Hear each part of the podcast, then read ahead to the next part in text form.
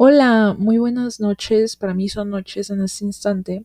Este, bienvenidos al episodio 9 de Cinefil Amateur. Muchas gracias por sintonizar. Muchas gracias. Casi todos nos escuchan desde Spotify, entonces muchas gracias. Hola, este, hola de nuevo. en esta ocasión vamos a hablar, como ya, este, aquí en el live de Instagram. Eh, ya les dije, pero si me están escuchando, vamos a hablar hoy de Canción sin nombre. Esta película es del 2019 y está en Netflix. De hecho, no tiene mucho que se, que se estrenó. Y la película es de la directora Melina León. Y está escrita por Melina León y Michael J. White. Por supuesto que siempre olvido por supuesto que siempre olvido buscar la sinopsis. Me disculpo. Estoy tecleando rápidamente. Ok, esta es la sinopsis.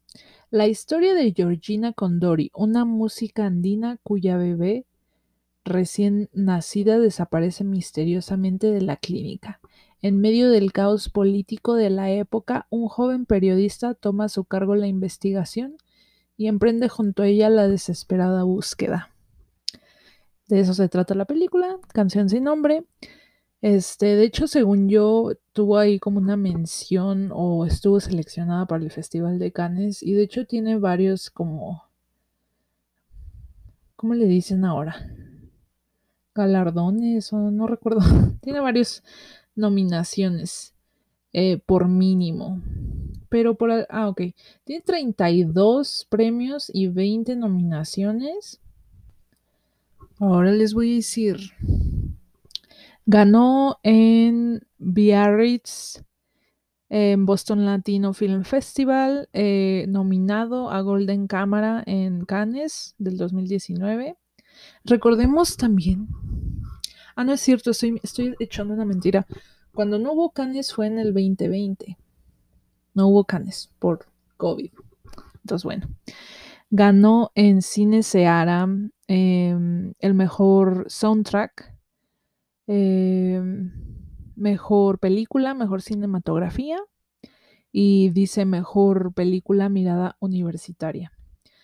Entonces aquí aparecen infinidad de festivales, o sea, Denver, el Gona, eh, Fine Arts, Ficunam, Glasgow, Havana, Heartland, Latin American, Indiana Film, Jerusalén, Luxemburgo, Montreal, o sea, impresionante, de veras, de veras. Entonces, bueno, esta película, Canción sin nombre, tiene definitivamente una larga lista de, de nominaciones en distintos festivales y de premios. Ya les digo de una vez que este sí me gustó, pero siempre hay un pero, ¿no? Mi único problema con esta película, ah, por cierto, esta, esta película es una producción, este, Perú, Perú, Perú, Chile y España. Entonces estaba viendo aquí un poco de la filmografía de, de Melina Melina León, quien es la directora. Y pues este es su primer largometraje. O sea, debutó. ¿Y de qué manera debutó? Y aparte Netflix, ¿no? Entonces está increíble.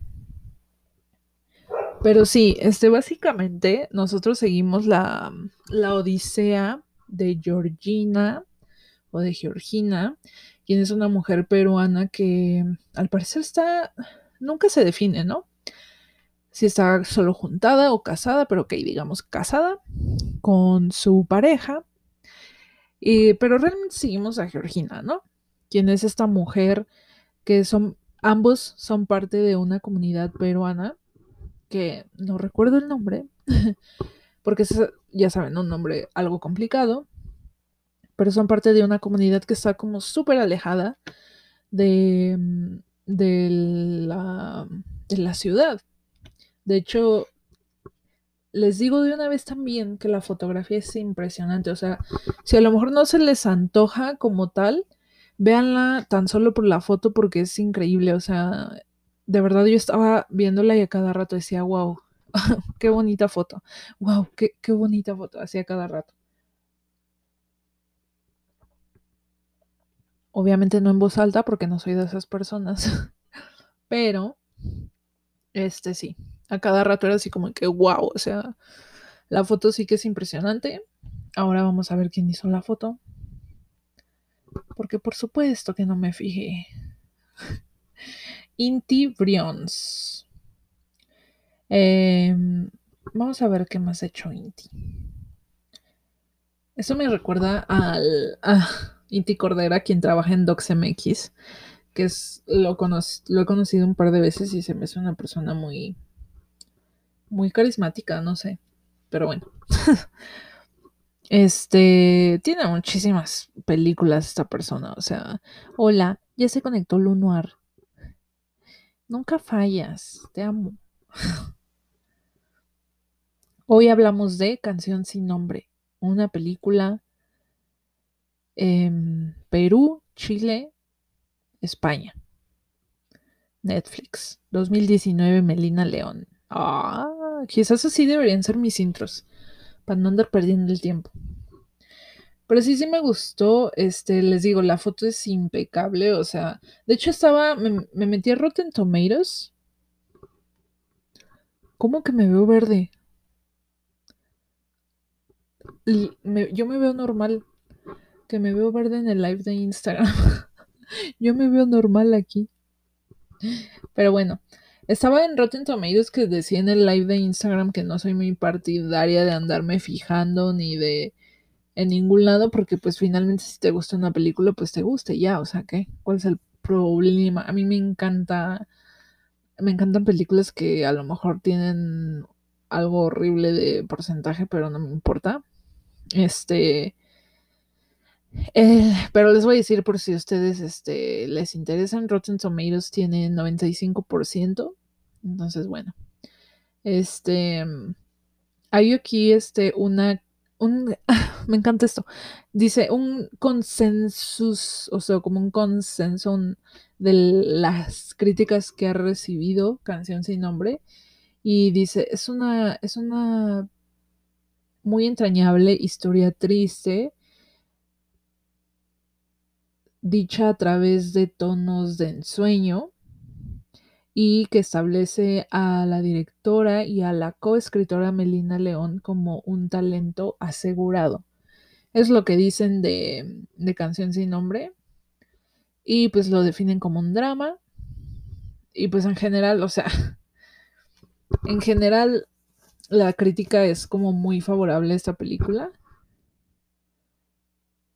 Eh, y pues sí, o sea, coincido en la mayoría, o sea, es muy atmosférica, es muy evocativa, es este, te, de cierta manera te envuelve, es, un poco, a lo mejor si no están acostumbrados o acostumbradas o acostumbrades a ver este películas contemplativas, pues a lo mejor les, les cuesta un poquito de trabajo porque sí es muy, tiende a ser de repente muy contemplativa, pero Ah, en general se me hizo bien. Como pueden ver, no estoy.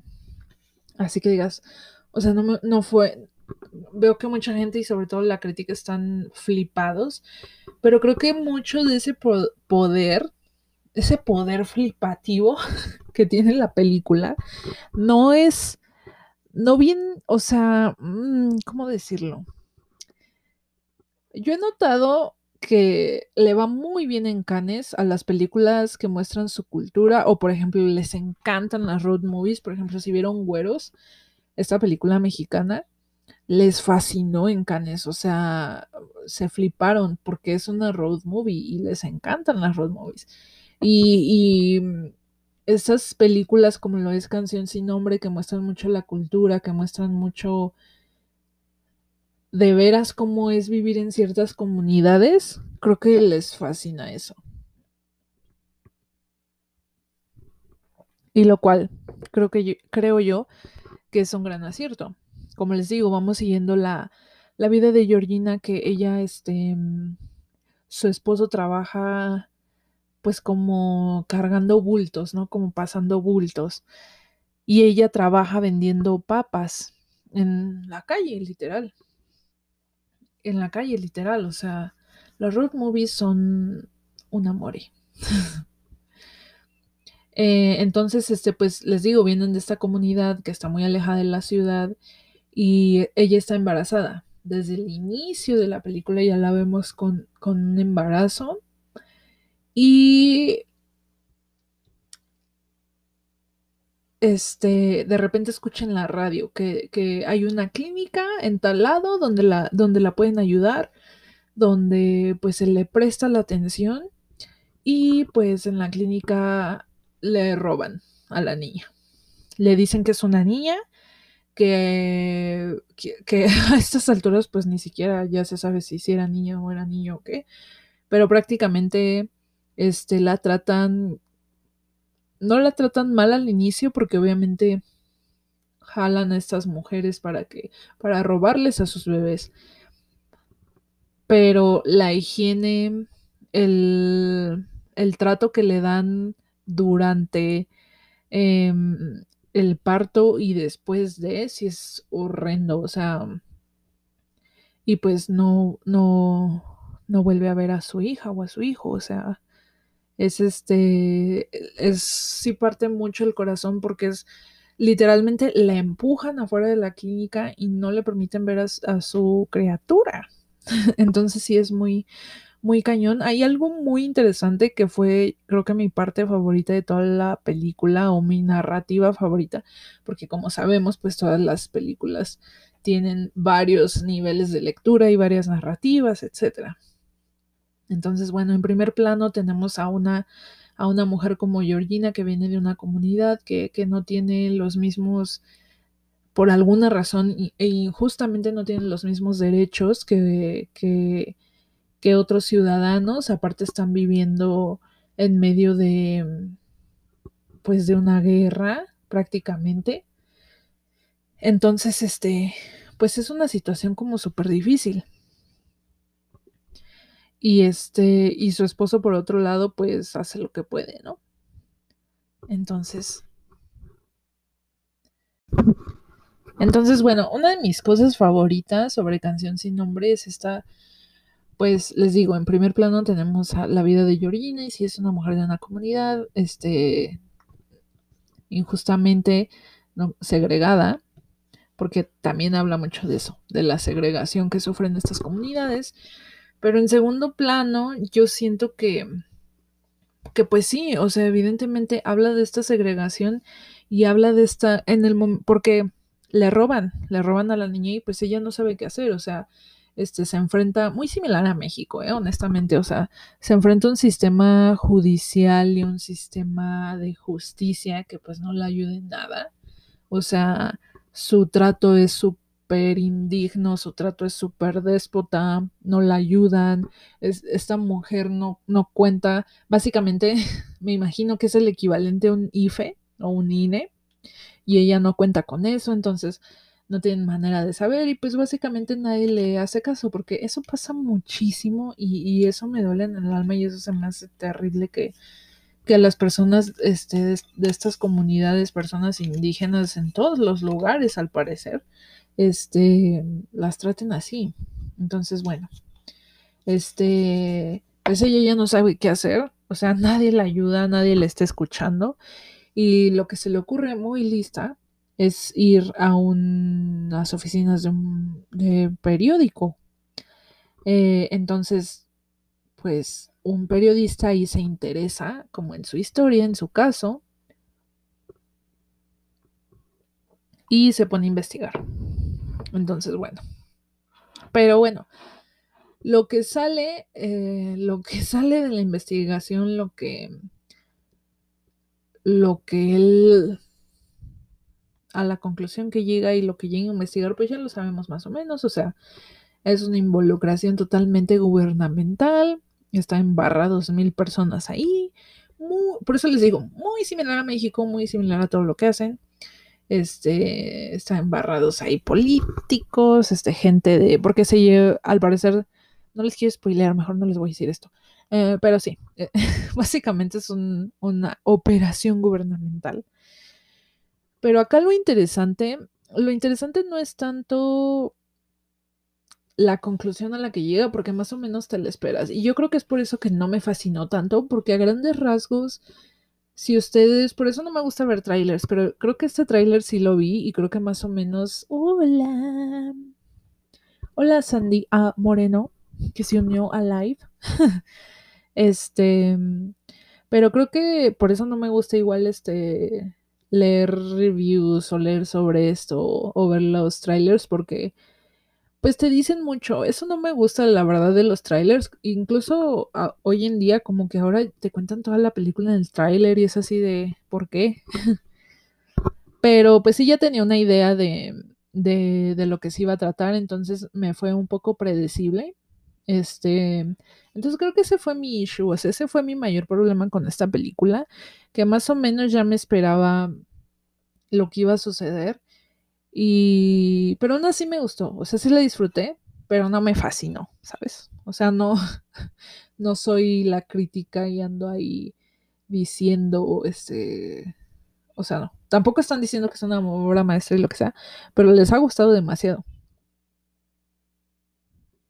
Entonces creo que es esa la parte que no me agradó, que, que pues sí me fue un poco, un poco como que ya decía, ok, como que pasaban los plots, los plots por si no lo saben. Este es este el punto, puntos en donde cambia la historia, básicamente. Entonces, sucedían los plots en la película y este, y pues yo decía, ah, ok. o sea, no era así como que, o sea, o no me rompe el corazón o no, este, no, no, nada de eso. Sí fue así como que, y siento que por eso la sentí un poco plana, aunque seguramente si ustedes este, la, la ven, pues no les suceda lo mismo o no lo sé. No sé cómo perciban. Pero sí, este. mm, Entonces les digo. eh, Georgina se llega con este periodista que. Oh, oh, sorpresa. Este periodista, pues lucha, es muy, muy tímido, muy reacio, muy privado. Y pues lucha ahí como un- con una homosexualidad que tiene. Entre lucha y. Pues es que también está situada, me parece, si no me equivoco, que está situada esta película en los ochentas. Entonces también es, pues es difícil, ¿no? Pero hay algo muy interesante que ya se los voy a decir porque ya lo dije tres veces. Pero hay, algo muy interesante que, y creo que es la mayor virtud de esta película, es que en el momento en el que la protagonista, Georgina, no sé cómo decirle Georgina, Georgina, pero ok, en el momento en el que ella se cruza caminos con este periodista, este, pues vemos se ve desde el inicio, pero lo vemos ahora aún más claro, esta, este, esta diferencia social que no tendría por qué ser, pero que tristemente la conocemos y sabemos de ella y sabemos que se da, o sea, esta diferencia en que pues Georgina vive en una comunidad alejada, sin, sin necesidades básicas, en una choza en, la que se ve que hace frío a madres, o sea, en la que tienen que caminar al parecer horas. Este, de hecho, hay una escena muy chida. Hay una escena, creo que es mi escena favorita de toda la película, donde ya le le han robado ya a su bebé y, y pues obviamente le cuenta a su, a su esposo y van al, al sistema judicial. Pero graban esta escena em, en contrapicada, o sea, en diagonal hacia arriba. Y, y se ve un, un edificio gigantesco con una arquitectura muy imponente. Y se ven estos dos, estas dos personas que van pues a que los ayuden, que se enfrentan a estos sistemas judiciales, estos sistemas de justicia, estos sistemas incluso sociales que, que, año con año los han ido aplastando. Esa es mi escena favorita porque creo que encapsula muy bien lo que, lo que quiere decir la directora. Y sí, eso es lo que más me gusta de toda la película.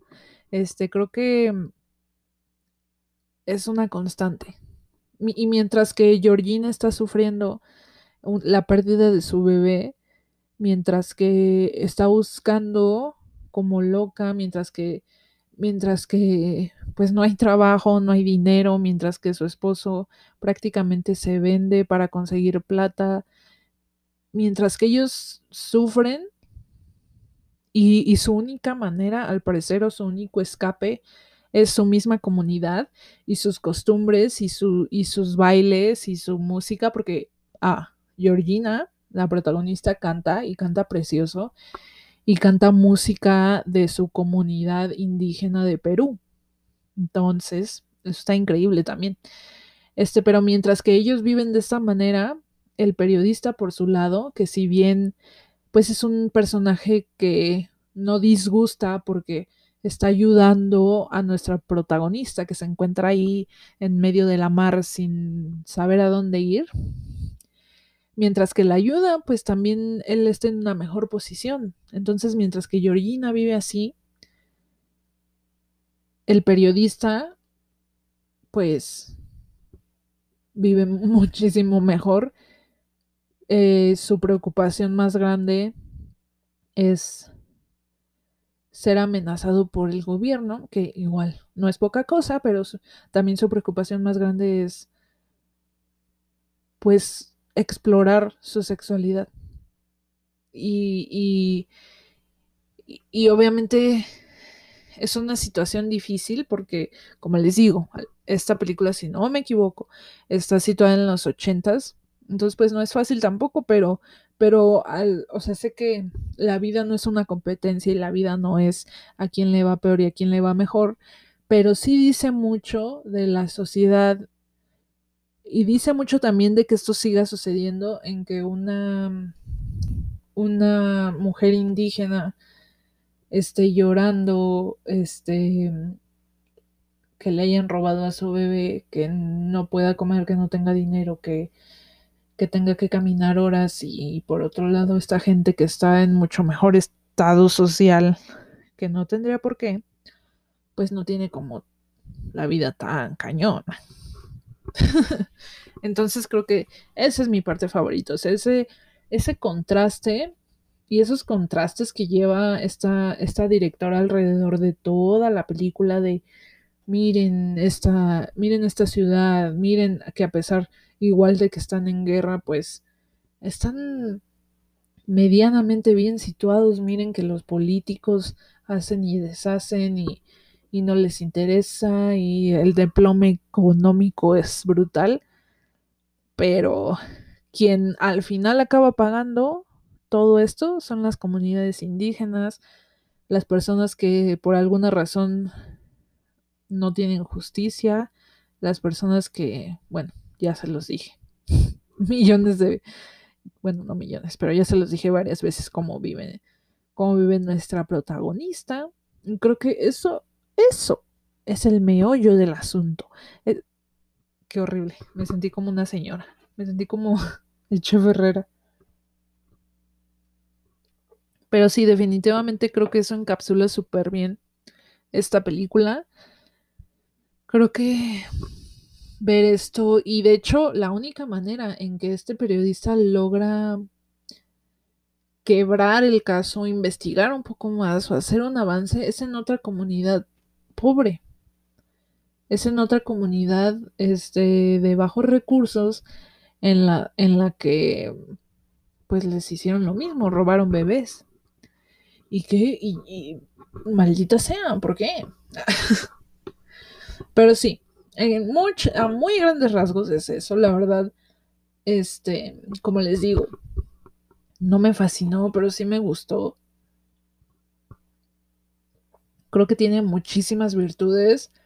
Entiendo muy bien por qué gusta. Me acordé mucho de Roma también porque de alguna u otra forma el hecho de que Roma, la película de Alfonso Cuarón, haya llegado tan lejos, ha abierto mucho las puertas a, este tipo de historias, a este tipo de historias que muy difícilmente llegamos a ver eh, en pantalla o hay que rascarle como para encontrarlas y no debería ser así.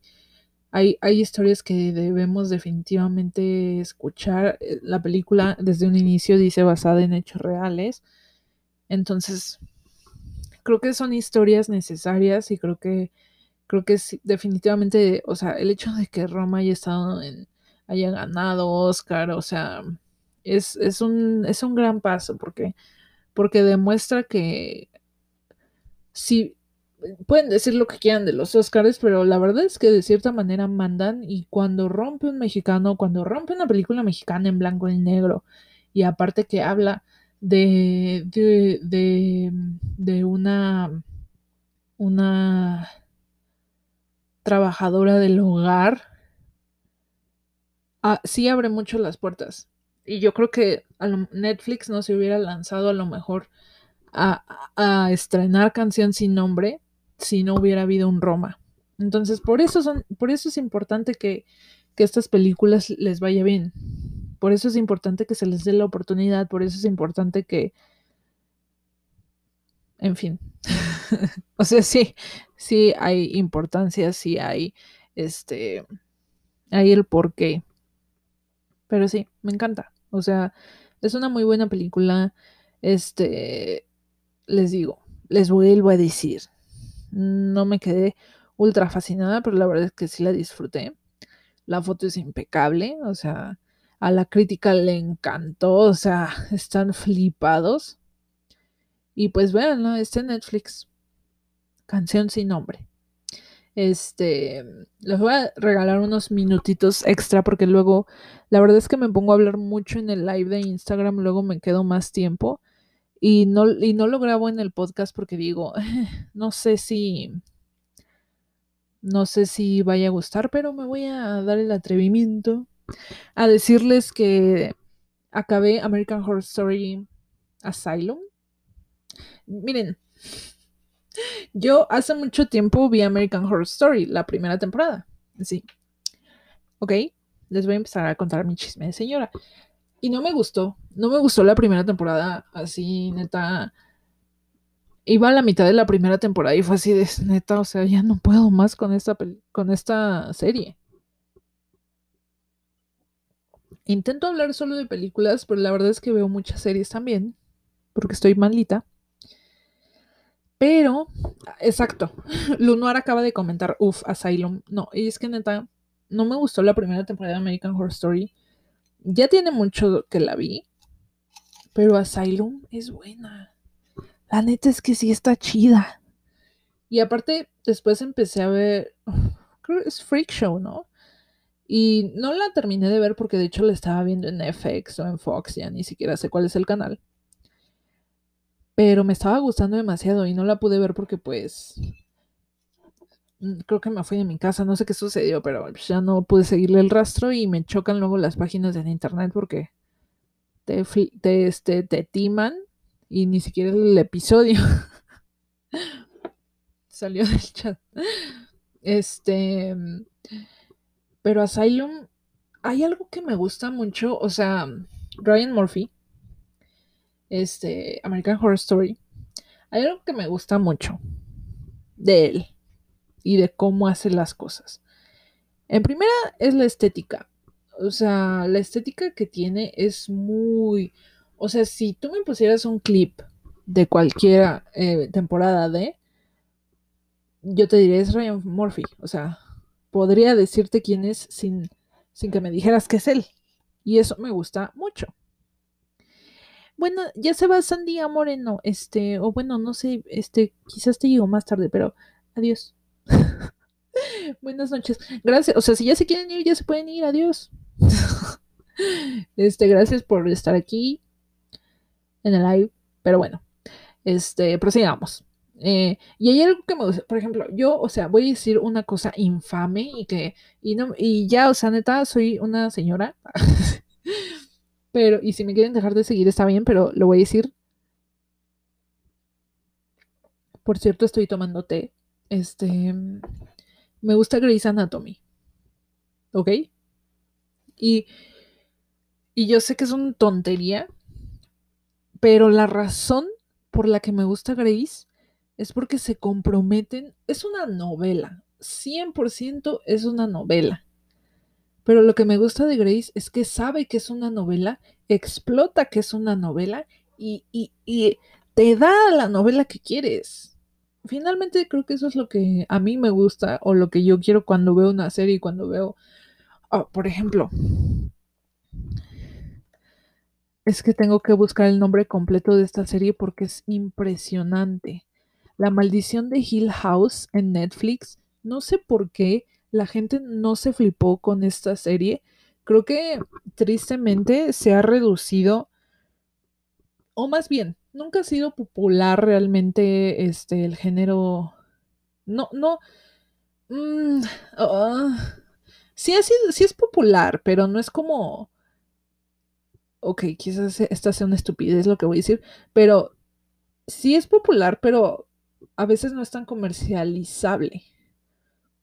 O sea, si no es, eres una major, si no eres Warner, si no eres Disney, bla, bla, bla, y estás haciendo una película de terror, difícilmente ve la luz. Por eso, por eso el fenómeno del Lighthouse, por eso el fenómeno este Midsommar, Hereditary es, es tan importante, porque ha roto muchos esquemas. Pero bueno, no sé por qué la gente no está flipada con esta serie.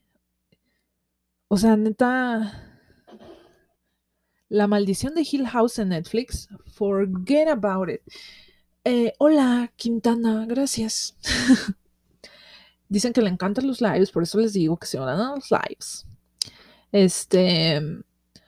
Pero sí, neta, si les gustan las series de terror o si quieren checar una serie, neta, La Maldición de Hill House, no manches, no se van a decepcionar. Está increíble, está increíble en serio. Pero bueno, acabé de ver American Horror Story no, no, no entiende. Mucha gente, es que lo que pasa es que es el gran... La verdad es que lo que, lo que define lo que se va a comercializar, tristemente, es lo que dice la mayoría del público. Y la, y la verdad es que muchas veces no tienen la razón y no voy, no, o sea, no, pero neta, vean, vean esa serie. Y American Horror Story Asylum me gustó mucho y lo que iba a decir que tienen eh, este Grey's Anatomy se compromete y aparte American Horror Story también se compromete. O sea, Ryan Murphy está flipado. O sea, neta, eh, creo que es un vato bien loco. Creo que es un vato que, que está en tachas, o sea, mete de todo, hace un buen de cosas hace esto y el otro en, la, en las series. Y, pero lo chido es que siento que es un vato que dice que sabe bien lo que quiere.